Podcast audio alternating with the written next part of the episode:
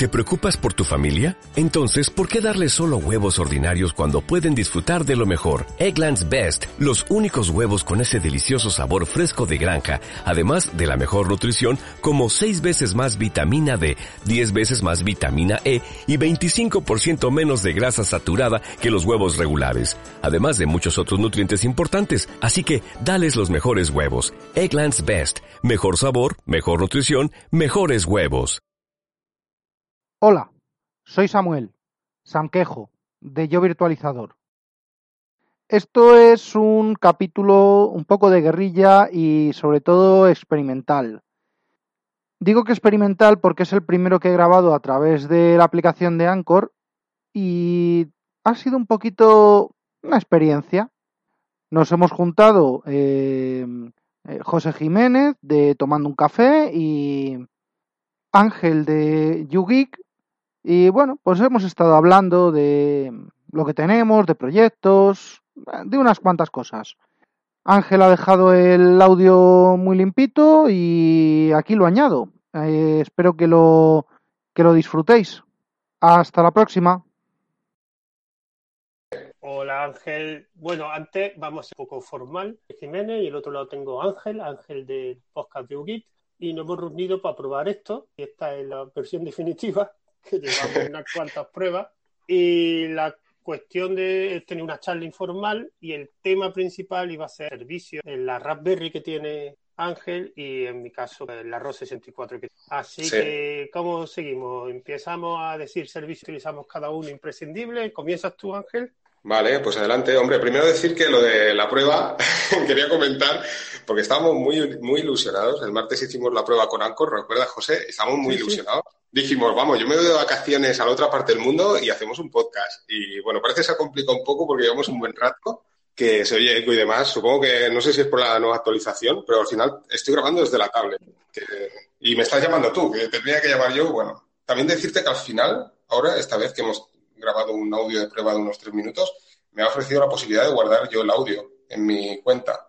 O sea que, mira, ya lo sabemos, ¿no? Que si aunque grabemos juntos, cada uno se puede guardar el audio. Sí, sí, sí. A ver, pasa que te escucho ahora que se corta un poco la, conexión. No sé si me está escuchando tú bien a mí. Yo perfectamente te escucho.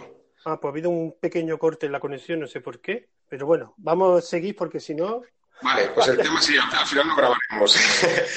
bueno, el tema servicios. Nada, yo decirte que, bueno, hemos hablado muchos servicios, tanto tú como yo. Primero decirte que es un placer grabar contigo, que llevamos ya muchísimo tiempo queriendo grabar y esto de correr una excusa al final me parece, no sé si va a ser esto al aire, pero bueno, y, a ver, a ver si sigue, pero tú sigue hablando, no, pare.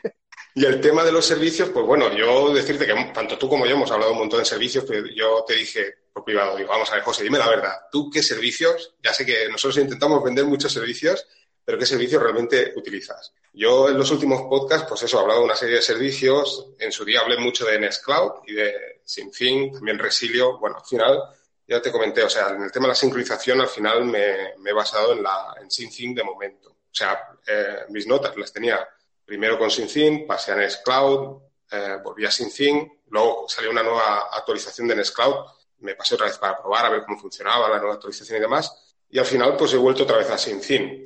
Y la verdad es que estoy encantado. Es un, es un servicio que te puedo asegurar que lo utilizo cada día. Claro, luego está el tema de, del servidor, ¿no? lo que hablábamos, ¿no? Tú con la ROS 62, que ahora me comentarás, a ver el tema servicios, cómo, cómo, qué, nivel de potencia tiene tu ROS 64. Pero claro, yo en mi caso las, las notas que, estoy compartiendo son archivos of mode, que son archivos de texto, por lo tanto no tengo ningún problema a la hora de sincronizar. No es un grande archivo, entonces se sincroniza súper rápido. otra cosa sería que estuviera sincronizando vídeos y demás. Aunque también tengo que decirte que estoy viendo películas en alta definición a través de Plex, ¿eh? con la Raspberry. Pero bueno, yo quería saber, yo ya te he dicho uno de mis servicios, estrella. Ahora quiero saber eh, tú la experiencia y sobre todo el tema de la velocidad, ¿no? Que es lo que me pica la curiosidad de tu ROS 64. Yo, es que yo lo divido en dos partes. Una Raspberry de 2 y ahí tenía una, bueno, varias dicciones estas típicas de montar como tenía Arcos, fue la última fase pareció Juno Hub, es una, que son distribuciones que te proporcionan una interfaz web para unir servicios, o sea, navegación. Y ahí tenía lo que todo el mundo tiene, Cloud, Wallaby, yo también una época, lo comenté, estaba utilizando radicales y cal, montar un servidor para Carda y Caldas, que son colos para, digamos, tareas de calendario, o sea que tú tienes una tarea, digamos, crea una tarea en el calendario del móvil y automáticamente pues la puedes ver, yo sé, en Thunderbird como ya, o en el tablet y también los contactos, ¿eh? compartir los problemas que después ya, digamos, la dejé en segundo plano la Raspberry y ahora tengo la, que has comentado, una ROS 64 y ahí que también, aunque ya la última fase de Raspberry lo utilizaba, también cambié de distribución a una que ya he comentado mucho en el podcast que se llama 10P, que es muy fácil de montarse porque tiene un catálogo de aplicaciones enorme. Y realmente la ROS 64 lo único que está funcionando ahora y configurado y funcionalmente es Pijol, que para quien no lo sepa, Pijol es como un bloqueador de anuncios y funciona muy, muy, muy bien. Tengo otras cosas montadas, pero no las tengo todavía configuradas completamente. El Nextcloud pero yo en el cloud siempre utilizaba almacenamiento externo, configurado, que está funcionando, pero a mí me gusta. Y tengo también el SynSync, pero todavía no lo he configurado ni lo he utilizado. Y tengo cuatro o cinco aplicaciones, pero la única que está configurada y realmente yo ahora mismo yo tengo 4 gigas en la ROS 24 y estoy utilizando creo que un 10%, 300 megas, 300 y lo que he dicho que las otras aplicaciones no las tengo. Así que no puedo quejarme de la ROS 24. Hola, ¿qué tal? Buenas tardes. Hola, buenas. Ah, buena. Bueno, este- ¿Está bien? ¿Se me, Sí, ¿se me oye bien? Sí, sí, sí. Yo sí te oigo.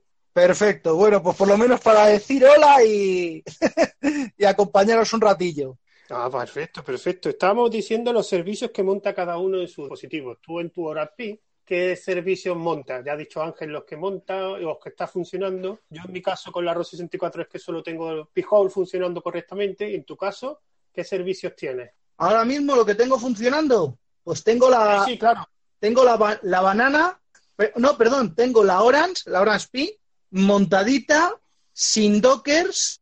Tú lo escuchas. No, ahora eh, se ha cortado, ¿no? Parece. No te escuchamos. Hola. Es que le he pasado el enlace. Sí. Parece que con los enlaces da problemas, ¿no? La, la aplicación está de Anchor. Es que no lo encuentro en el, el- Pero está dentro, está dentro ¿eh? del- de la sala. Bueno, yo, te quería comentar que otros, otro de los servicios que también utilizo, aunque es verdad, previamente te quería comentar que sobre todo el tema de la ROS 64 ya no es únicamente el tema de, de decir, ostras, como tú comentabas, ¿no, José? Dices, pues solo tengo un 10%, sino que yo creo que también el plus que tiene la ROS 64, creo, es que pueden usarlo muchos usuarios a la vez también, ¿no? Al final, digamos que tú puedes tener tre- eh, tres servicios, ¿no? Y decir, mira, yo utilizo, como tú dices, ¿no? No sé, Nextcloud, en fin, lo que sea, ¿no? La Pero al final pueden haber muchos usuarios conectados a la vez. A ver si, si se te escucha ahora. Hola. Hola. Hola. Hola. Sí, sí. Ah, yo- vale. ah. Vaya, vaya lío esto, ¿eh? Esto me parece a mí que no... que he tenido. Resulta que cuando se bloquea la pantalla deja, dejo de escucharos y de No fastidies. Pues no lo sabía yo eso. Vino, tengo un Samsung y hace estas cosas raras. Ah, bueno, bueno, pues sigue, sigue comentando lo que por donde te habías quedado. Bueno, a ver, que no sé lo que se ha grabado. Bueno, es una, una Orange Pi con un H5 de procesador. Eh, tiene en una tarjetita de, de 16 de, de clase 10, pues tiene el Pi-hole por un lado en físico sobre el sistema operativo. Es, AR es ARM Bian, ¿vale? No es, eh, es lo más puro que he podido encontrar y que funciona. Además de eso, tengo un Nagios, tengo un MRTG que sirven para hacer, para hacer monitorización, para hacer reportes y, y que era lo otro que he dicho que tenía. Que, bueno, que lo estoy montando. Bueno, la banana, lo que has dicho. Vas comentando ahora lo que tienes montado la hora es Eh, no, no, esa es la Orange. La banana todavía está por aquí en la mesa y va a ser para Dockers. ah, ¿Cuánto tiene de RAM esa banana? La banana viene con. ¿La banana viene con dos o con uno? Y es la Orange la que viene con dos. Ay, qué cacao tengo. No, ahora mismo no te podría, no te podría asegurar. Tú sabes que si te cambiase la ROS 64 no tendría ningún cacao. Eh, a ver, sí, te- tengo el modelo de 2 y el de 4. ¿De 4? Eh, a ver, hay una ROG 64 Pro de 4 gigas, No, ¿no? no, no, no, la de 4, yo la de 4, la de menos de 4 no. Bueno, pues eso, el día que me meta con KVM ahí dentro, hablamos. Pero de, momen- de momento estoy con lo que ya tengo comprado, que, que me he dejado toda la devolución de Hacienda en... Pero, pero puedes venderlo y comprarte la Pro. Ay, bueno, ¿y quién va a querer estos cacharros, por muy bonitos que los tenga, por mucha caja X800, por mucha caja de metacrilato con, con fuente y tal? Hay mucho friki por internet. Hay mucho friki por internet, pero no aquí cerca. Y, una cosa, el tema de la, de la Orange Pi, la calidad de la placa en sí, ¿no? Porque yo siempre he escuchado cosas, las he visto, ¿no? Por internet, pero se habla mucho del tema de que, claro, la Raspberry, digamos que los componentes se ven más de calidad, que la Orange Pi. A ver, eh, cuéntanos un poco, desmiente un poco los tópicos. lo, único, lo único que tiene de raro la Orange Pi es que parece que el diseñador, cuando estaba con el ORCAD, parece ser que estaba con el ORCAD y, a la vez de, de, Kentucky. Porque están los chips, mm, pues en ángulo, están torcidos, están, no sé, que parece, me decía Rafa de, Leña al Mono, cuando, cuando se lo enseñé en uno de los hangouts de WinTablet, pues le dije, digo, mira, esta es la, uy, qué fea, que, que tiene todos los chips torcidos, que es más bonita una Raspberry. Digo, sí, vale, es más bonita, pero Oye, que estos son. Sí, creo que, creo que la Orange tiene 2 gigas. ¿Y de precio cuánto está? Pues yo creo que se la compré en oferta por 23. 23 dólares. Lo, mismo que la Raspberry, ¿no? Más o menos, ¿no? No, no, no. 2 gigas, 23 dólares. Cuesta en casa. Más Más barata, sí, sí. Por eso lo comentaba, ¿no? Porque hay gente que comentaba eso, un poco de la, la calidad, ¿no? De los, de los componentes. Claro, si lo vas a utilizar como reproductor de Kodi, pues en principio no hay problema. Pero claro, si es un servidor que está 24 horas 365 días al año. Eso que comentaba, hombre, al final digamos que los componentes al final todos vienen de China, ¿no? la mayor parte. Por lo tanto, que no, sé hasta qué punto qué diferencias habrá. Pero bueno, tú que la tienes ahí de primera mano, por eso te preguntaba. Pues tengo ese y tengo la banana. La banana es hasta bonita de ver. ¿Cuál es? ¿Cuál, ¿Qué modelo es de la banana? Banana Pi M2 Ultra. Sí, sé cuál es. Sí, está bonita. El precio está muy bien. Esa sí que no me acuerdo, no, no, ni lo tengo en mente, la tengo en una.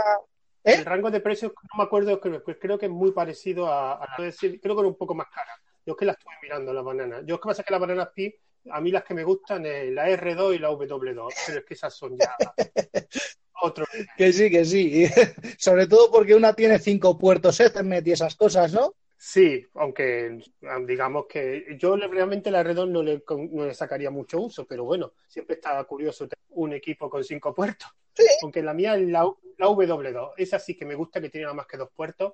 Lo que pasa es que es imposible conseguir, que está a la venta de verdad o de mentira, porque en AliExpress, ya te lo comenté en el grupo, un vendedor. Yo una cosa, Ángel, que te quería comentar, no sé si me estáis escuchando, porque estáis tan callados. Sí, sí, estoy, aprendiendo, tomando notas.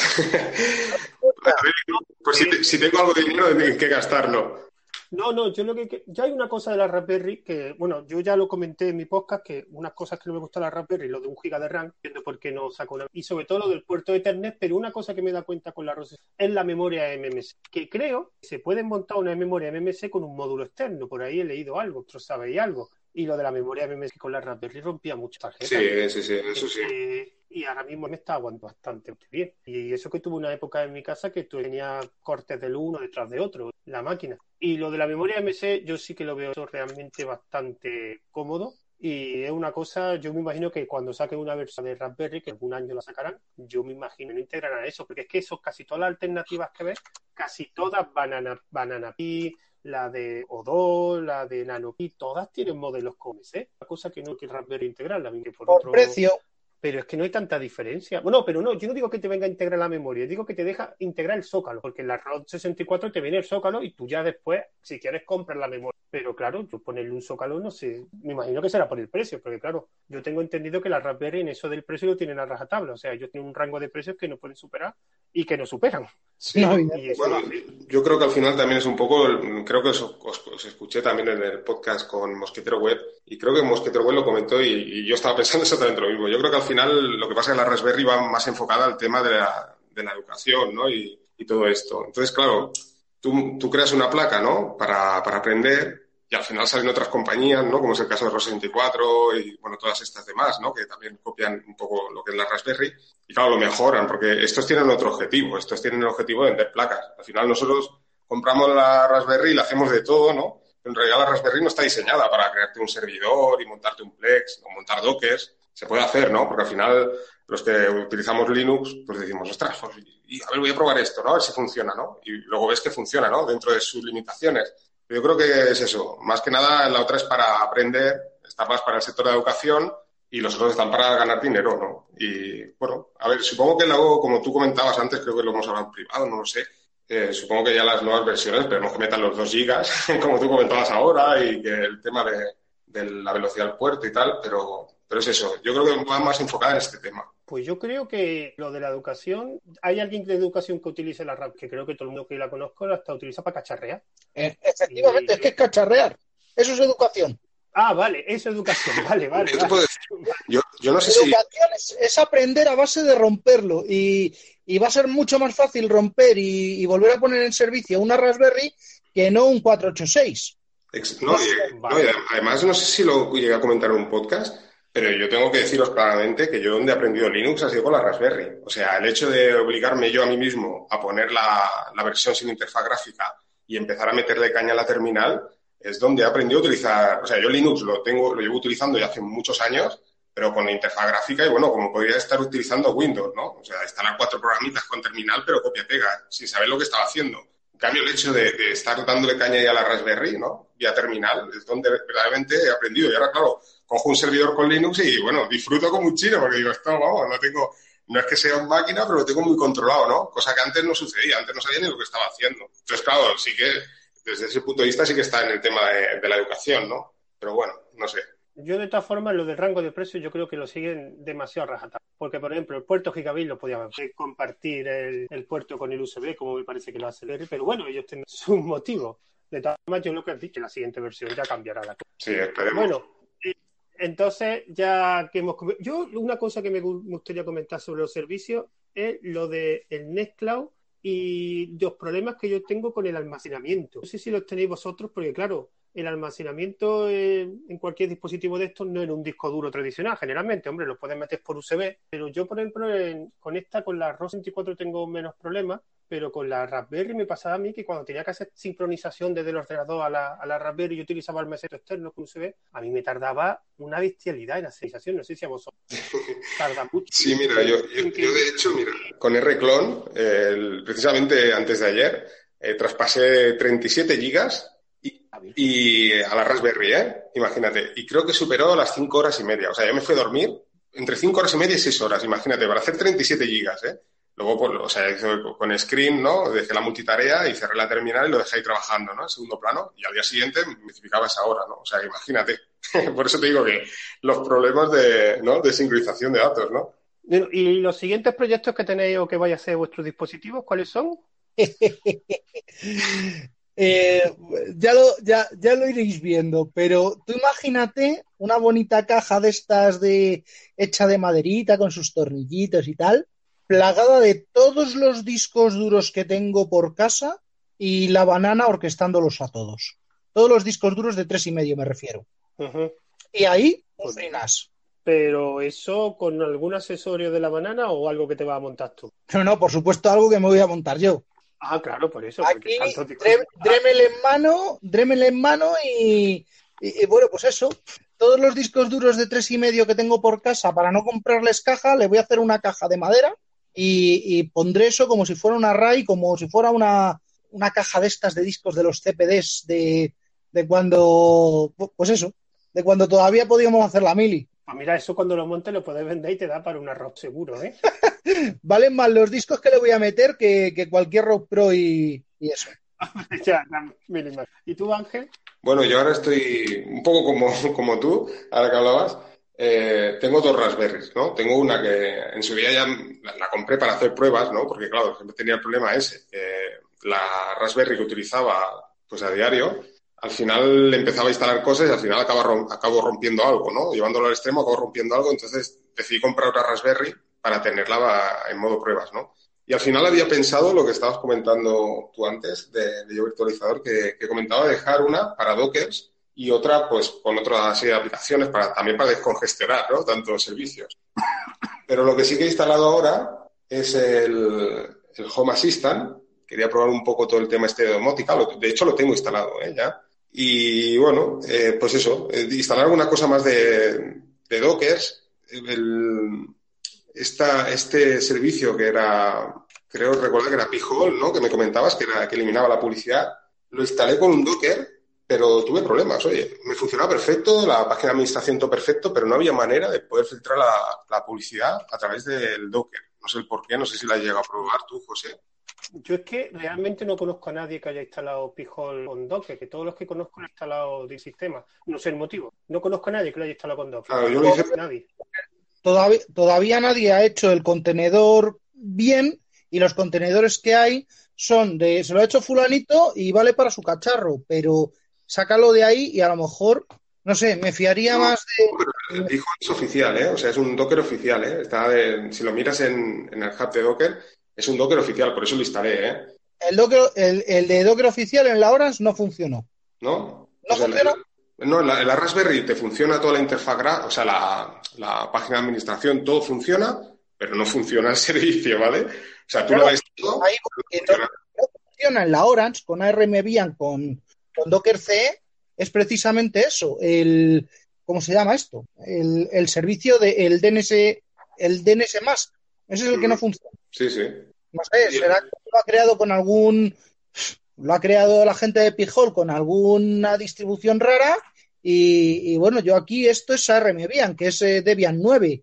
Eh, algún fanático de, Ubuntu pues lo habrá hecho con Ubuntu, eh, pero, pero vamos, yo hasta que esto no lo vea con, con, con un Linux base estándar correcto, pues no voy a creerme nada de lo que, de lo que digan, porque a pesar de que, a pesar de todas estas historias de que es muy independiente, que el Docker te lo virtualiza de una manera, bueno, te lo virtualiza, te hace el contenedor y tal, el, el defecto que tiene Docker es que los contenedores tienen que ser compatibles con el sistema host que los alberga. Si no lo son, tenemos, eh, empezamos a tener deficiencias de librerías, empezamos a tener deficiencias de, de mm, cualquier tipo de deficiencia. Y un contenedor de OpenShift sobre Red Hat no va a poder correr en, en Docker sobre, sobre Debian. Eso está claro. Pues nos tocará montarlo a nosotros, ¿no? Porque de hecho, de, de hecho se puede, ¿eh? O sea, yo ya estuve montando, lo que pasa no hice la Raspberry, porque digo, por limitaciones de potencia no tenía ganas de tirarme horas ahí, pero lo hice con un Ubuntu y sí, sí, puedes montar tus contenedores y bueno, sería cuestión de ponerse, pero bueno, ya también te digo, Pero Ángel, dime, dime. ¿te, va- te vale la pena? O sea, instalar Pijol en una Raspberry directamente ver, tampoco. El tema de, claro, la pregunta, ¿no? Tú me dices, ostras, ¿y por qué pusiste Pijol por Docker, no? Bueno, pues al final Eso, eso. Esta sido la pregunta, ¿no? Porque claro, lo hice en la Raspberry principal, que tengo Docker instalado, entonces no, no quería, o sea, quería hacer como una instalación limpia, ¿no? De probarlo y eliminarlo y limpiarlo todo, ¿sabes? O sea, no dejarla, porque claro, mi intención no era dejarlo en- definitivamente, ¿no? El servicio.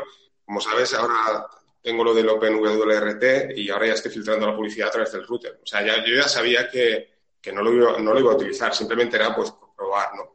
Por eso lo hice por Docker. Ya vi que no funcionó y dije, bueno, pues lo dejo. ¿no? Pero bueno, que sería una de las posibilidades, ¿no? O sea, instalándote, comenzando desde un Linux y instalarte tú el servicio. Ya te digo, lo he hecho, ¿eh? he hecho un contenedor, instalé un servicio para probar y funcionaba perfecto. De hecho, lo, lo exporté a otro Ubuntu, ¿no? Al servidor donde tengo el Ubuntu eh, con HP, ¿no? Un Ubuntu Server y monté el Docker que había creado en mi portátil con Ubuntu y funcionaba perfectamente. Bueno, con Linux Mint. ¿eh? El portátil con Linux Mint y lo pasé a Ubuntu Server y funcionaba perfectamente. O sea que si es aquello que dices, ostras, quiero hacerme el contenedor, pues mira, lo puedo hacer. Lo que pasa luego también hay una segunda parte, ¿no? Como tú comentabas, el tema de las librerías, ¿no? Sí que es cierto que lo bueno que tiene Docker es que al final todo está, digamos, aislado, ¿no? Cada uno tiene sus librerías, funcionan de modo independiente. Pero por, por otra parte piensas, verdaderamente en un dispositivo, por ejemplo, como la Raspberry, ¿no? Que tiene muy poca potencia, ¿no? O hasta incluso otro dispositivo, ¿no? Pues el Arrow 64, aunque tenga más potencia, ¿no?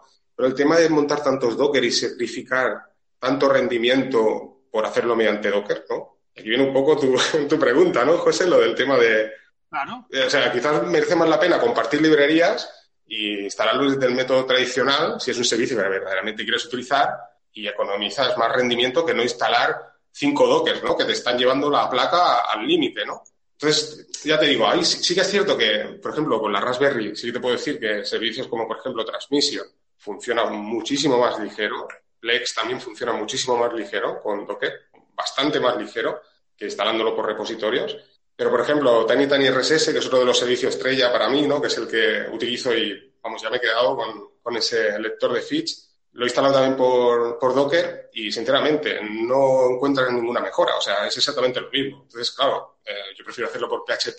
¿Que ¿Qué me permite el hacerlo por PHP? O sea, por Docker, para actualizar los feeds tienes que dejar el demonio corriendo 24 horas, de manera que constantemente, en función de todo el tiempo que le pongas, ¿no? Predefinido, pero se va actualizando los feeds, ¿no? Eso, claro, te está haciendo consumir recursos, ¿no? De tu, de tu placa, ¿no? Pues oye, yo prefiero hacerlo como lo tengo ahora, que lo tengo por PHP. Tengo ahora mismo mi, mi Tiny Tiny RSS está totalmente parado y cada horas que yo he predeterminado hago una, una actualización, ¿no? De los feeds o sea, soy yo mediante cron que le digo, oye, mira, pues yo que sé, a las 9 de la mañana, a las 5 de la tarde y a las 10 de la noche, por decir algo, ¿no? Entonces, estoy economizando recursos, ¿no? Que no tener un Docker 24 horas, pues ahí, ¿no? Corriendo, ¿no? Entonces, yo creo que es un poco valorar todo esto, ¿no? No sé qué pensáis vosotros. Pero el Tiny, el Tiny RSS no había una opción. Es que yo lo tuve también instalado en la rápida. Que te mirara los feeds terminada hora. Este feed quiero que me lo actualices cada dos horas. Este cada siete. Este cada. Yo es que los tenía así. De cron ni nada. Es, probable, ¿eh? Yo sé que. O sea, hay dos, hay dos tipos. Así que recuerda así, a, así ligeramente. Hay dos formas de hacerlo. Una es mediante el archivo de actualización en PHP que le dices, oye, lo ejecutas y entonces actualiza todo, ¿no? Lo que tienes ya te digo, por feeds independientes es probable también, ¿eh? yo ya no, no, he entrado tan a fondo, pero luego también tienes la opción de un demonio que está ejecutándose siempre, entonces tú a través de la, de la administración del servicio, ¿no? Le puedes decir, oye, pues mira, cada hora o cada dos horas. Pero bueno, yo al final dije... Ah, ya he entendido. Tú me dices que tú estás hablando de servidor. No, yo te estoy hablando de los clientes. Clientes tú le podías decir, Ah. pero claro, dices, vale, vale. No, claro, yo, yo hablo de servidor. Entonces, claro, yo la Raspberry, digamos que el servicio lo tengo muerto, o sea, quiero decir, está parado, está disponible, pero está parado, no hay ningún tipo de actualización. ¿Cuándo estamos consumiendo recursos? En el momento en que enciendo mi cliente, ¿no? A través del móvil o el portátil, me conecto a Tiny Tiny RSS, ahí empieza a trabajar Tiny Tiny RSS, ¿no? Pero claro, Vale. no necesito tener un demonio ahí 24 horas, ¿no? Yo qué sé, a, a las 3 de la madrugada ahí actualizando feeds, cuando a lo mejor, por ejemplo, nosotros que estamos en España, si la mayoría son suscritos de aquí, pues no hay ningún ni ninguna nueva publicación prácticamente. Y está ahí aquello trabajando, ¿no? Sin parar. Rompiéndote la tarjeta SD, como tú dices, ¿no, José? Todo, rato escribiendo ahí, venga, venga, lecturas, ¿no? En cambio, pues de esta manera, ¿qué, qué conseguimos? Oye, pues no me hace falta estarlo por lo que sea. Al final estamos hablando que es un MySQL, ¿sabes? Un, un Apache un PHP ya lo tienes, ¿no? Entonces, claro, es lo que hablamos, ¿no? Yo creo que está muy bien el Docker para probar y borrar. Sí que es cierto que hay Dockers que son más, más ligeros y dices, ostras, por ejemplo, ya te digo, el caso de Plex, te lo recomiendo. Si quieres usar Plex, póntelo en Docker, que se nota bastante la diferencia. Pero, por ejemplo, hay servicios como Tiny Tiny RSS, no sé, montar un servidor web. Hay una serie de servicios que no, no merecen la pena. Claro. Yo de esta forma voy a decir mi, mi futuro proyecto con la ROS 64 que también se puede hacer con la Raspberry. Eh, yo tenía un ordenador antiguo que lo utilizaba de servidor de proxy utilizando SQI y con, le metí dos tarjetas de red eh, tirando de impetable. Básicamente lo tenía de cortafuegos con el impetable, además aprendí de cosas. Y lo quiero hacer con la ROS 64, pero claro, tiene una más puerto de Ethernet. Y he visto que hay unos adaptadores eh, USB que te dan una salida de, de Ethernet y me compré uno y como esto tiene la ROS 64 tiene USB 3.0 se supone que la limitación que llegaría a gigabit sin problema y lo estoy probando no sé si es verdad te ríes así que no llega a gigabit o no José, eh, los que yo, los que yo me compré, los que yo me compré en su momento para hacer algo parecido, eh, son USB 1.1 y dan un rango aproximado de, de lo que sería una tarjeta ISA de 10. Con eso te lo digo todo. no pero yo el que tengo es conectado a un USB 3.0 ¿Vale? y supuestamente lo, lo he probado en el ordenador y el ordenador se supone que me da un gigabit por lo menos lo que pone Pues lo tú enchúfaselo a la ROS 64, le haces un LSPCI y, y miras a ver si tienes dependencia con el con el con el ECHI, con el con el controlador de, de 3.0 contra, contra el controlador que levante la, la tarjeta. Que a lo mejor, Vale, vale. a lo mejor No, con eso, si no te lo levanta y lo fuerzas, pues a lo mejor con eso consigues algo. Pero todos los experimentos que yo hice, eh, ni, ni en Windows ni en Linux, no, ninguno de los adaptadores que, que, que traje superaba los 10 megas. o sea aunque conectándolo a un USB 2.0 o qué es lo máximo de USB que conectaste A USB 2.0 y a USB 3.0. A los Ah, no te pasó de los 10. A Amazon le voy a hacer una protesta. En la publicidad lo ponía bien grande. El adaptador llegaba al gigabit gracias a la conexión USB 3.0. Ya decía, pero bueno, para lo que me costó, Tú métele un IP Neta. a ver qué, a ver qué tal. pues tendré que probar. De todas formas, si es para uso interno mío, no creo que tampoco hay muchos problemas. Y no creo que la velocidad, no sé si forzará mucho las conexiones. Pero bueno, es cuestión de probar. Y lo del servidor proxy lo quería utilizar porque lo tenía en un ordenador y quería toquetearlo y configurarlo. Y ese, digamos, eh, mi proyecto. Más que quiero probar muchas más aplicaciones de 10p, que del catálogo 10p creo que de las 70 que puede tener aplicaciones, yo creo que habéis instalado como mucho. Y hay algunas que quiero, sobre todo multimedia, que quiero probar. Así que, a ver, ¿cómo continuamos? Yo quería comentarte que lo de 10pi, precisamente en esta segunda Raspberry de pruebas, era una de las cosas que quería instalar. Ahora he instalado el, el Home Assistant para, para probar, ¿no? A ver un poco todo. Lo hay, lo hay en 10pi. Lo hay en 10pi también, ¿no? En 10pi tiene una sesión de domótica que no sé qué versión, qué, o sea, qué aplicaciones, pero tiene dos o tres aplicaciones. De hecho, tiene una, una rama, una categoría de aplicaciones de domótica. Creo que eran dos o tres aplicaciones las que hay y creo que una de ellas era esa. No sé, tendría que meterme y decírtelo, pero sí sé que tiene aplicaciones de domótica, porque claro, es una de las que la gente últimamente utiliza bastante este tipo de dispositivos. Sí, sí. Pero no recuerdo qué aplicaciones lo quiero, lo quiero instalar y probar, lo quería instalar en una SD, al menos al principio, porque claro, yo también al final acabo utilizando, como te digo, la terminal, ¿no? Ejecutando scripts, historias, que imagino por 10pi también se puede hacer, ¿no? Porque al final estamos hablando que es... No, es que 10pi no tiene interfaz web, o sea, incluso las aplicaciones que tienen eh, 10pi son aplicaciones hechas con NCursion, o sea, bajo terminal. En 10pi, de hecho, eh, cuando, lo primero que te hace 10pi es instalarte un servidor SSH, que en este caso no te instala, no te instala el, el OpenSSH, te instala otro que se llama Dropbear, que digamos es más ligero, y tú para instalar 10pi tienes que acceder a SSH. Ya después ejecutar unas aplicaciones, una configura, un instalador, pero todo es por terminar, incluso las aplicaciones que tiene él son, o sea que 10pi, digamos, eh, te hace que use el terminal sí o sí. No hay interfaz web, no hay panel de administración, no hay nada. Ujú. Todos son como mucho o terminal a seca o utilizar las aplicaciones de terminal que tiene 10pi. Pero al final debajo va corriendo una Debian, ¿no? Como todos, ¿no? Imagino. Sí, es una Debian, sí, una Debian, una Debian. Se supone que en la publicidad ponen que es más rápida que la Raspbian y todo eso, pero llegado yo, te lo puedo asegurar. Sí, sí, es posible porque al final supongo que estará más, claro, más... Será una, una Debian pelada, ¿no? Con los cuatro, eh, ¿sabes? Mm. Los cuatro, Mira. cuatro cosas que necesita para que corra, ¿no? O sea, es una, una Debian mínima. Mira, aquí te lo pone, que lo está mirando Home Assistant, Emon Pit, que no conozco, no sé cuál es esa, y otra que se llama Grasshopper. Pues eh, esas son la categoría de, de auto, bueno, Home Now, de, digamos, de domótica que tienen las aplicaciones más las que puedas instalar con otra Debian. bueno, pues ya sabes cuál es mi próximo proyecto. al final me instalo, me instalo para probar, ya lo sabes. Yo te lo recomiendo, tiene Docker. Sí. Yo de hecho lo instalé en la, en la ROS 64, pero no sé qué pasó, lo hice mal o algo y no me funcionaba correctamente Docker, pero lo tiene como, como aplicación, digamos, figurada, lo tiene puesto como Docker. Sí, sí. Es que cuando, cuando ves las aplicaciones, el listado de aplicaciones, es que te necesitas instalarlas. Es que es impresionante lo que Sí, sí, es que he visto el listado y por eso quería instalarlo. Es que al final lo tienes todo. Son, digamos que son como scripts, ¿no? Ya preparados y, Sí, y tú dices, quiero un, un OpenVPN, le picas, pam, y te lo instala. O sea, que es que viene todo hecho. Al final sí que es, cierto que es cómodo, ¿no? Porque al final si no te quieres complicar la vida, una vez ya sabes de qué va el tema, lo que hablamos, ¿no? Después de reinstalar 40 veces lo mismo y dices, oye, mira, le doy a instalar y al menos ya lo tengo corriendo al servicio, ¿no? Yo, por ejemplo, el Pijol, que ya de por sí que es una herramienta muy fácil de instalar, o sea, si metéis la página de Pijol un script, que sí. pues el Pijol lo que hace básicamente es llamar a ese script y si es verdad que después hay alguna parte, digamos, de configuración, porque claro, te recomienda que tenga una IP fija. El Pijol te recomienda que tu ordenador tenga una IP fija, pero que lo que hace es llamar al script de instalación que te encuentra en el Pijol, en la página web de Pijol, con la vida. Es al final una automatización y ya está, que no. Algunos scripts serán más sofisticados que otros, pero que en este caso de Pijol lo que hace es llamar al script de Pijol, de instalación. Pues, O sea, ¿Y Wallaback está también disponible?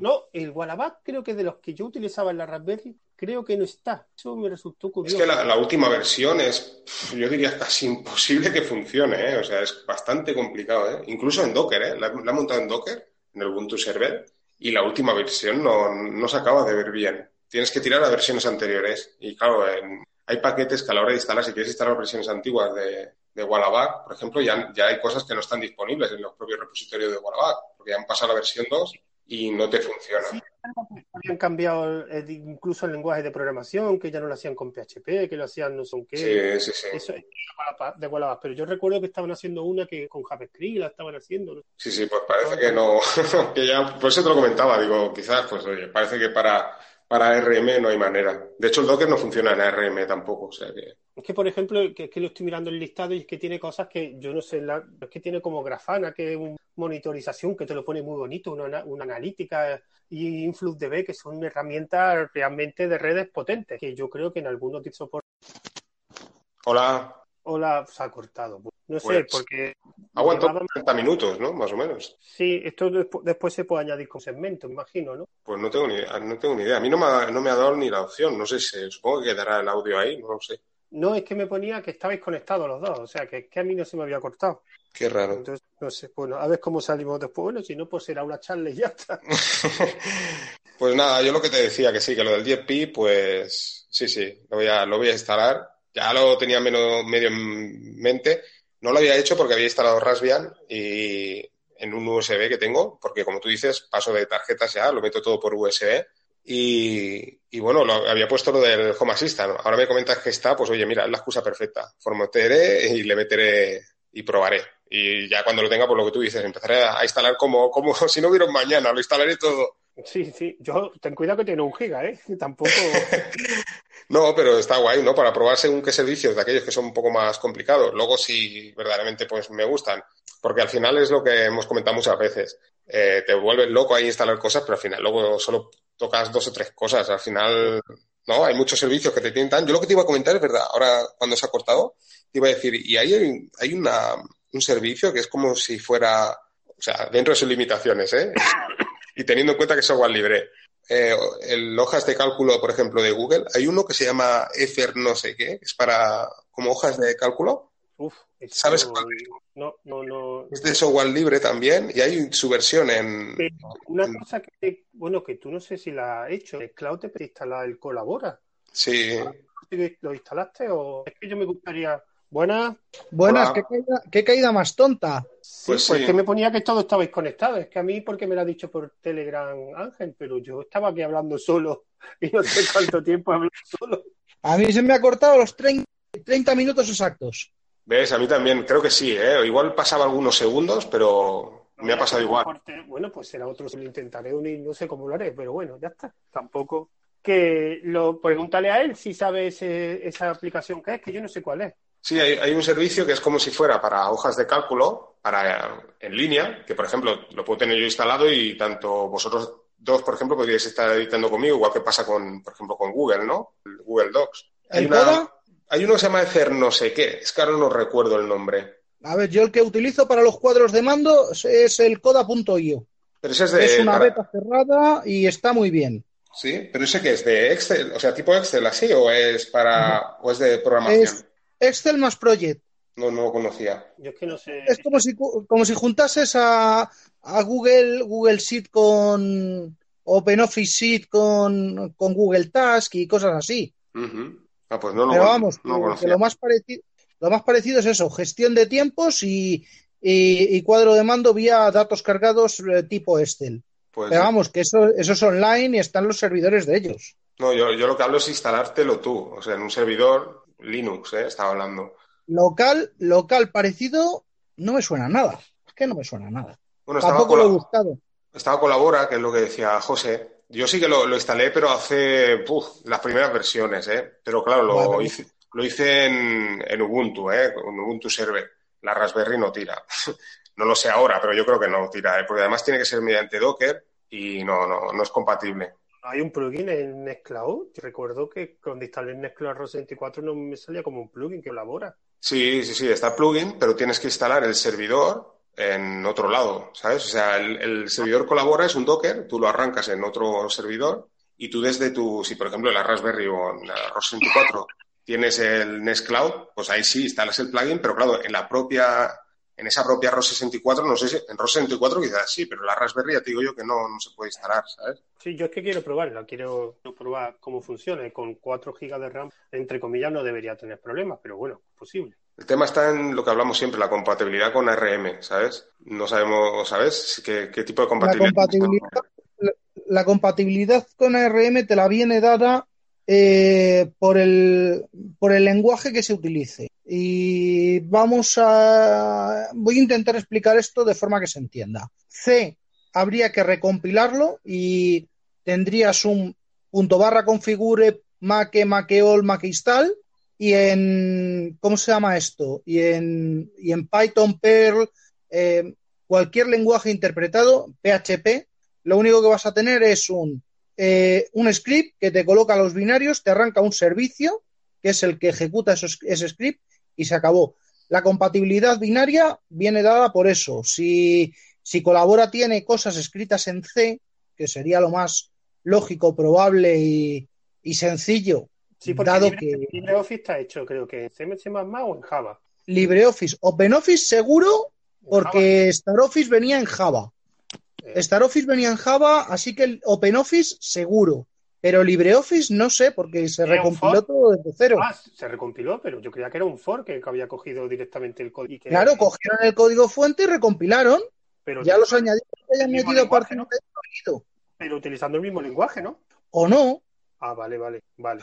Es que eso es lo, eso es lo bueno y lo bonito de proyectos así tan grandes como ese. Es que mm, a lo mejor tienes módulos escritos en 10 lenguajes distintos. Vale, vale, vale. No, es lo mismo, no es lo mismo acceder a ficheros eh, usando el API de, de lenguaje C para bajo nivel que utilizando el API de, de sistema exportado vía no sé qué librería.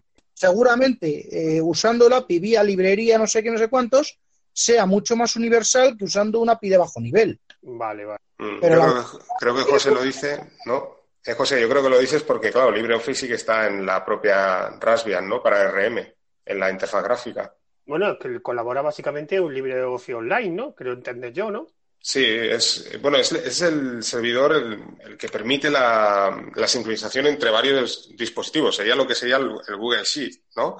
Da- o sea, para poder, es el servidor que hace que, que sincronicen varios usuarios. Es lo que te digo, en, en Nextcloud tienes el plugin que tú lo instalas y una vez instalas el plugin te dice, oye, ¿dónde está este servidor de Colabora? Entonces tú le tienes Vale, que vale. indicar la. Pero claro, en la Raspberry no lo puedes instalar. Por lo tanto, si tienes un, servidor con Ubuntu, por ejemplo, en, un chip Intel, pues sin problemas, montas el Docker y listo. Ya te digo, yo lo instalé al principio, ¿eh? Ya no, como tampoco lo quiero utilizar así en, en, en local, tampoco, o sea, no tengo necesidad, pues tampoco lo, ya lo, he- vuelto a probar. Sí que he instalado pues otras aplicaciones que te traen a Cloud, ¿no? Como por ejemplo lo, lo de Deck, ¿no? Del método Kanban, que ahora también lo van mejorando muy mucho, a veces van mejorando, porque la verdad que hay un montón de aplicaciones dentro de Nextcloud que, que están mejorando bastante. No sé si habéis probado lo del Nextcloud Talks, por ejemplo, para hacer videollamada y Sé lo que es, mensajería. pero no lo he probado. Pues también funcionan bastante bien. O sea, lo que es el- la videoconferencia y llamadas suena muy bien y se ve muy bien. Pero claro, al final la gracia de todo esto es que está abierto, digamos, a la red. Porque si lo tienes en una red privada, hombre, si es en una empresa, pues sí. O, o si lo abres a la red, claro. Pero si es como en nuestro caso, que normalmente lo utilizas a, a nivel local, pues claro, no, no pierde un poco la gracia, ¿no? La gracia es un poco conectarte con gente que está fuera, ¿no? Yo es que, por ejemplo, lo de colaborar lo quiero probar, pero para usarlo desde fuera incluso. Por eso, hombre, ya que tengo los, los gigas estos de RAM, también quiero utilizarlos. Para como estoy ahora mismo utilizando 300 400 megas, una vez quiero, quiero también utilizar todos los gigas de RAM, que para algo lo he pagado también. ¿no? Quieres explotarlo al máximo, ¿no? Tampoco pasar. Échale, echa un ojo, echa un ojo a la, pala- a la página de Colabora Office. ¿Vale? No sé si estamos hablando de eso, Sí, sí, sí. pero. Colabora Office, el, eh, la edición Code, dentro de, dentro de su, ¿cómo se llama esto? Eh, dentro de, de su FAQ, eh, habla de, de cómo se han reescrito en JavaScript eh, millones de líneas de C++ y, y qué cosas eh, tiene todavía en C++ y qué cosas hay en JavaScript. Por lo tanto, habrá cosas que funcionen y cosas que no, y que por eso lo distribuyen como un contenedor. Vale, vale, vale. ¿vale? Hay, hay un contenedor directamente desde Docker Hub que se llama colabora barra code y que en teoría funcion- debería funcionar en cualquier tipo de, de Docker. Y por cualquier tipo de Docker quiero decir hasta en OpenShift, si me- si- si- sin despeinarme. Pero colabora es algo, digamos, una empresa, me refiero, ¿no? Que no es algo Colabora es una empresa, sí. que. Pero es que yo quiero recordar que había otro LibreOffice como online que no era de colabora, pero no me acuerdo el nombre. Creo recordar que había otro, Eso otro lo único proyecto. que recuerdo era un cliente, un, un cliente, un lector de LibreOffice para, para Android. Eso es lo único que vi, la única producción que vi de ellos. Es que había otro nombre. A ver, estaba el, col- el colabora y había otro que era que era más para que la gente lo instalara, pero es que no me acuerdo cómo se llama, ese- sé si era LibreOffice Online o, o equivocado, no me acuerdo. Sí, bueno, a mí me, su- me suena haber oído hablo- hablar de eso, ¿no? Que querían hacer el LibreOffice online, pero me parece que todavía no, no se ha llegado a hacer, ¿no? Claro, y Colabora creo que era una empresa que no me acuerdo con otra con otro proyecto estaba unido, me refiero. Se, nota que no está preparado, ¿eh? pero también hay otro, otro servicio también en la nube, bueno, que permite esto, que también es de software libre, creo recordar, pero a lo mejor te refieres a esa, ¿eh? que no tiene nada que ver tampoco con LibreOffice, ¿eh? No tiene nada que ver. se llama? No lo recuerdo, ¿eh? pero sé que hay una que es muy conocida. Seguro que muchos de los que nos escuchen saben de qué, de qué estoy hablando, pero no recuerdo el nombre. ¿eh? Pero hay una que es muy, muy conocida también y permite eso. Pero bueno. Y, y no es 365. ¿Eh? Que no es 365. no, no. Bueno, es que al final es lo que decimos, ¿eh? Yo, el Microsoft, ostras, la verdad es que lo tiene difícil, ¿eh? Porque, a ver, sí que es cierto que al final, a nivel super mega profesional, pues es la mejor solución, ¿no? Yo no digo que no, ¿no? A nivel científico lo que sea, ¿no? Pero a nivel usuario de a pie, ostras, hay una competencia brutal, ¿eh? Y en este tema yo creo que Google está dando muy fuerte, ¿eh? Ya, pero a nivel de a pie es eh, o, o, haces como yo, que coges y maquillas un, un OpenSUSE para, para engañar a alguien como mi madre con, con Wine por debajo con el 2007 para que se calle, o, o todo lo que te va a pedir todo el mundo es eh, quiero, quiero Windows a ser posible pirata, con Office a ser posible pirata y, y que esto funcione bien dentro de, de, 15 años cuando todavía quiera sacarle partido. Sí, Eso sí. es lo que va a pedir todo el mundo, es que es, es la mentalidad. Hasta que el paradigma de el paradigma post PC este de, de, todo en el móvil, todo en la tarjeta, todo, eh, perdón, todo en la tableta, todo en la nube, no se lleve a cabo, eh, los usuarios de, de, a pie, usuarios domésticos, la gran mayoría van a tener un ordenador de sobremesa y ese ordenador va a tener Windows. Sí, sí, ese es el problema que tiene ellos. Hasta que alguien no venda equipos con Linux preinstalado igual que se vende con Windows, se vendan en los Mediamar y los Carrefour de toda España, eh, Linux en el escritorio nunca, nunca va a ser. El problema de Linux en el escritorio tiene nombre y se llama Ubuntu. Ese es el problema, el gran problema. Bueno, es un Porque poco... Si bueno, yo digo una cosa, es el problema y la, y la, y la, y la suerte, ¿no? O sea, mucha gente también conoce Linux gracias a, a Ubuntu, ¿no? O sea, yo no soy ni, ni pro Ubuntu. A ver, yo utilizo Ubuntu, ¿eh? Mayoritariamente, ¿no? Por comodidad. He utilizado otras distros, pero al final siempre acabo. Hola, se volvió a cortar. Sí, no sé por qué. Esto no sé si tiene un límite o, bueno, pues ya este es el último corte. Espero que no Sí. se corte. Terminaremos y no sé lo haré. Porque tendré ficheros, o dos, Mira. bueno, dos, dos ficheros tengo ahora mismo. Ahora que no me escucha, no, yo lo que decía era eso, ¿no? Que un poco también la virtud de es, es Ubuntu. O sea, al final Ubuntu ha abierto a mucha gente Linux. Si no, yo por ejemplo empecé también instala, instalando OpenSUSE y tal y estaba más perdido que y Ubuntu, digamos, me hizo un poco el, utilizar Linux. Si Ubuntu no hubiera sido tan sencillo, a lo mejor estaría utilizando Windows ahora, ¿no? Luego ya me, yo, claro, he querido meterme más en profundidad, ¿no? En, el tema Linux. Pero yo creo que no hay que culpar, entiendo yo, tanto a Ubuntu. Creo que Ubuntu ha abierto mucha, mucha gente a Linux. Yo de todas formas el problema que veo es, en parte no de Ubuntu, pero sí es que tú vendes portátiles, ordenadores sobre mesa con Linux y qué Linux metes. Porque claro, Ya, es ahora, ahora hubo una época en que Ubuntu estaba, estaba de moda, pero ahora digamos que la moda es Linux Mint, que es el fácil y en cinco años será otra distribución. Entonces, ¿cuál metes? Porque yo vengo de la época de la Red Hat y en mi época eh, casi todo el mundo, digamos, mi entorno era universitario, conoció Linux por Red Hat. Pero, pero claro, y ahora, ¿qué distribución metes? Porque claro, estuve después como... Te voy a dar una, Dime. Te voy a dar una solución. Yo creo que al final las casas tendrían que hacer. Mira, yo, yo tengo una teoría, ¿eh? te lo voy a decir ahora. si no, me espero que venga yo virtualizador y ya le comento. Pero lo que podría ser, lo que te quería decir ahora, es que cada casa hiciera como con Android. Al final, todo lleva un kernel Linux y a partir de aquí cada casa, pues que ponga su, el, el, digamos, que se base en la distro que ellos quieran, ¿no? Como sucede con los móviles, ¿no? Tú coges un teléfono Samsung Perdona, Ángel, eso ya lo están haciendo. El problema es que lo hacen las casas que venden solo ordenadores de Linux. Que, por ejemplo, System76, que no sé si conoce una empresa que, que hace o vende, mejor dicho, ordenadores portátiles con Linux, tiene su propia distro. Y sacó, sacó, su propia distro. Pero claro, el problema no es la marca, el problema es el distribuidor. O sea, MediaMark, Carrefour, y no enfocarlo tanto a que HP su distro. Sí, sí. Es que se vendan en. El problema es porque cuando pasó con los NESPC, no sé si te acordarás de esos Asus pequeñitos. Sí. Y eso los compró un montón de gente. Y esos Asus, yo, yo me compré uno, venían con una distro de Linux. Después sacaron los con Windows, pero eso se compraban en cualquier sitio. Yo recuerdo en el Carrefour encontrar el NES PC con Linux. Sí, sí. Pero el problema es, claro, estaba en una esquinita y estaban eran unos ordenadores muy específicos, y, pero claro. muy yo- también, ¿no? Sí, yo de hecho tuve que vender no por la limitación, porque a mí me funcionaba, era por el teclado, porque yo lo quería un dispositivo para escribir y el teclado era muy pequeño y yo al final lo vendí. Pero al final sigue siendo que alguien se vendan, que estén Sí, sí. disponibles y estén disponibles en Carrefour. Al final hay cosas como aquí en España, Limbu, no me acuerdo, de esos que además lo patrocinan Maratón y empresas, pero de ordenadores con Linux, pero al final son un, en un mercado nicho, un mercado nicho. Gente generalmente no conoce el Limbu. Gente que conoce el Limbu es porque ya quiere comprarse un ordenador con Linux. Sí, Claro, sí, sí. falta convencerlo.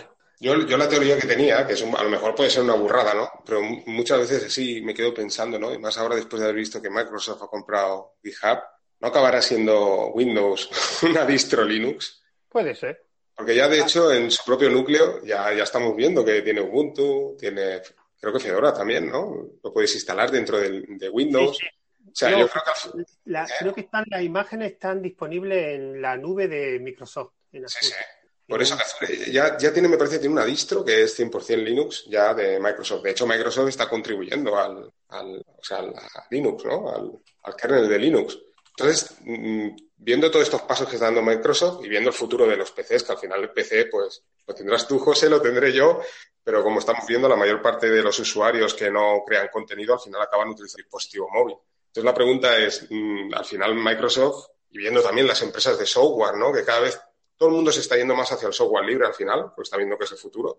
¿No será que eh, Windows acabará siendo una distro Linux? Yo es que creo que el Linux tiene una cosa muy buena y es que da dinero en la parte de la nube o en la parte, digamos, empresarial y en el escritorio, como no da dinero, tiene cuotas. ¿Pero ¿Por qué? Porque yo creo que es que nadie va a invertir. O sea, a ver si me explico, me estoy haciendo un lío. Microsoft lo que quiere es mm, dinero y en el escritorio cada vez se gana menos dinero. Correcto. Es que ahí está, es- ahí está el tema, que antes sí que cada dos o tres años te sacaban un nuevo Windows y tú decías, ostras, ahora tengo que ir a MediaMarkt, como tú dices, ¿no? Y comprar otro Windows, ¿no? Ahora ya eso no sucede. Entonces, ¿hasta qué punto les vale la pena tener que estar ellos manteniendo un sistema operativo que, ¿no? Sí, para vender equipos, es como Mac. Mac del suyo es gratuito. Pero Sí, claro, pero, yo- pero ya los equipos ya te vienen con Windows 10. Yo, de hecho, la, la licencia la compré original de Windows 10 y se me va actualizando. O sea, no he tenido que, ¿sabes?, que comprar una nueva licencia ni un nuevo Windows. no, no, claro, ya me imagino que ya a partir de Por eso que el negocio ya no está ahí en el sistema operativo. Entonces ya, digamos que la gente ya sabe cómo funciona el sistema operativo. El sistema operativo está ahí, como tú dices, se actualiza, es gratuito, por lo tanto dices, ya no tengo la necesidad de comprarme un portátil por el sistema operativo. Además, cada vez está más optimizado para dispositivos con menos potencia. Entonces, por eso te digo, ¿no? Digo, quizás la tendencia... Hola, ya estás aquí. Menos mal, te lo has perdido todo.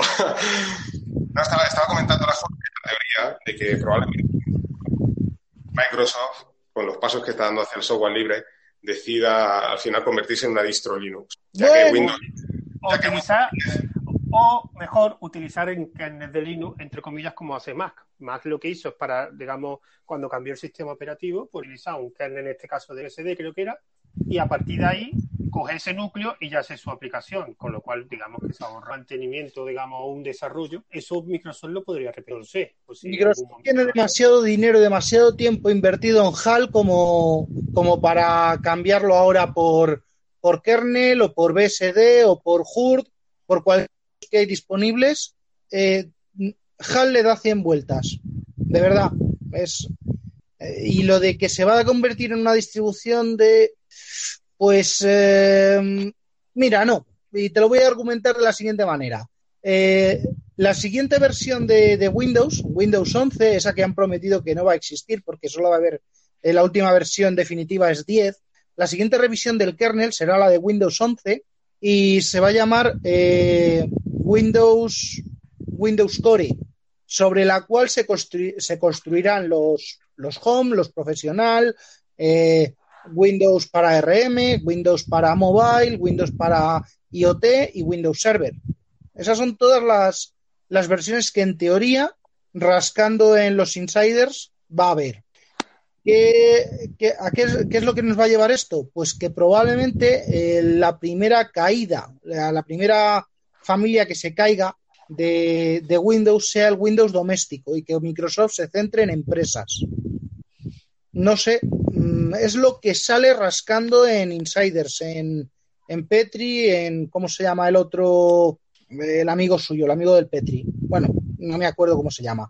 Eh, rascándoles a estos dos y a más gente es lo que lo que puedo lo que puedo averiguar. Que la, pasta, la pasta de Microsoft la está consiguiendo, todo azul. Yo no sé si un pasta de Windows Microsoft viene de Azure, sí. y hay un Windows Server va, es necesario. ¿Y ¿Cómo te crees que funciona eh, cómo te crees que funciona Azure? Azure es un Hombre. orquestador de máquinas virtuales y todo lo que corre dentro es Windows Server o Linux o, o, o- o la No, fricada no, no, no, me he entendido, no me he explicado bien. Digo un Windows Server como ahora, digamos, vender un Windows Server a la empresa para que se lo instalen. Me refiero yo a, a la política de como lo tiene ahora. O sea, yo voy a una empresa, vendo un Windows Server, vendo un... ya creo que en un futuro lo harán, lo harán todo por Azure, mi imagino. por suscripciones. Sí, evidentemente, pero habrá gente que no pueda, no deba o no quiera tener algo en la nube y tendrá que ponerlo en algún sitio. Y una NAS no creo que sea el sitio más adecuado. No, no, yo, yo- Creo que hace el servicio de un servidor. Yo realmente lo de distribución de Linux de Windows lo veo difícil, pero sí se puede encaminar cada vez más el Windows a un software libre. De todas formas, todo depende de la pasta que sacar. con- Y si no hay dinero, no se mueven para ningún lado. Ellos se van a mover, evidentemente, con como, como Obviamente. Pero- y yo creo que lo de GitHub por lo sí he comprado porque tienen, o sea, Microsoft siempre ha tenido un problema con, digamos, la parte de programadores, o sea, no mueve cantidad ingente de desarrollo de desarrolladores, de moverlo a otras plataformas o otros lenguajes. Creo que lo que están buscando es una forma de introducirse, o sea, si no puedes ganarle, únete a ellos. Creo que Microsoft, creo que tenía una especie de GitHub, me parece, si lo cerraron. Microsoft cerró Codeplex. Codeplex era su, su, su nicho, su alter ego de la época de Balmer con, con todas estas historias. Y, y sí, ahí había software libre, muy bueno, pero, pero bueno, mm, no sé, el Natillas, el sátiro Natillas tendrá otras cosas en, en mente con, con sus nubecillas y, ahí está. Ha comprado GitHub. No porque a Microsoft le falten los desarrolladores, sino porque Microsoft siempre ha tratado mal a todos los eh, desarrolladores que ha tenido. Cambiar en, en cinco años, cambiar tres veces el, el paradigma de programación de, de Win32 a WP, a como se llame ahora la, la cosa esta de las aplicaciones, la evolución de Metro, eh, pues sinceramente a mí también me dolería que me cambien en cinco todas años. formas, me parece que es cantera de programadores. O sea, si tú tienes GitHub, sabes lo que se cuece en el mundo del desarrollo y también puedes meter, porque creo que LinkedIn también es suya, ¿no? LinkedIn, Sí, sí, yo creo que sí lo compraron, sí. sí. O sea, No, el- yo- yo cerrar, estoy- cerrar el círculo. No, yo, yo te iba a decir que yo estoy de acuerdo contigo, José. Yo también creo que el tema es, al final tú, o sea, si tienes GitHub, tienes tanto lo, por así decirlo, ¿no? Como propietario, tienes los repositorios abiertos como los cerrados. O sea, de hecho, hay programadores que pueden tener repositorios privados, ¿no? En los que tú estés trabajando en ciertos proyectos, claro, si tú eres el propietario de GitHub, pues tienes acceso a un, como tú dices, a un gran número de, de programadores. Tú al final sabes pues, dónde están todos los programadores. sabes dónde trabajan, o sea, tienes toda la información al final. Si a ti te interesa algún tipo de programador en, en una cierta área, al final tú tienes toda la información. Viene un poco a lo que siempre hemos hablado, ¿no? De Google y todas las grandes compañías, ¿no? Sí, sí, es lo que he dicho. Por un lado, LinkedIn te da a los desarrolladores y por otro lado, GitHub te puede dar el código, digamos. Sí, sí, Con sí. lo cual cierra el ciclo. Mm, La que yo no sé ya es la siguiente compra que hará, porque ya no creo que le queden muchas cosas comprar Microsoft, digamos, para, para ampliarse, porque creo que ya lo tiene todo. Como no compre Apple, no, yo no sé qué le queda, o Google, no sé qué le queda. Pues mira, le queda, le queda, le queda mucha carne. Le queda echarse al cuello de su competencia, por ejemplo, comprar Oracle. Le Eso queda- ni de coña, eso ni de coña va a pasar. No creo que tenga dinero para comprar ahora. Bueno, pues mira, otro, otro pez gordo, SAP. Yo, que- yo es que no sé SAP cómo está económicamente. Yo creía que era o sea, una empresa bastante grande. No sé si, no sé, que no sé cómo está para mí. No, no- no sé el mundo de SAP cómo se cuece. Yo creo que una empresa muy grande, ¿no? Para poder a ella. Bueno, Es que no, es que por eso, es que ya clientes, o sea, empresas grandes que le den algo a Microsoft, ¿qué le queda? pues no sé, em, según lo que los- las últimas compras de todos, Machine Learning y vehículos autónomos. Pero bueno. Pero eso no, pero no es su negocio, o sea, otra cosa que se quiera meter en ese negocio, pero realmente no es algo. Si es que esto.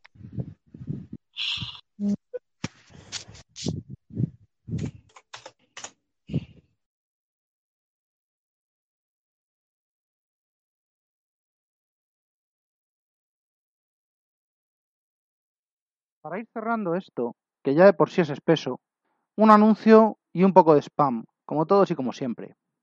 El anuncio es que ya está disponible eh, un grupo de Telegram que se llama Grupo Virtualizador, todo junto, al que os podéis unir y podemos comunicarnos por ahí, sin problemas.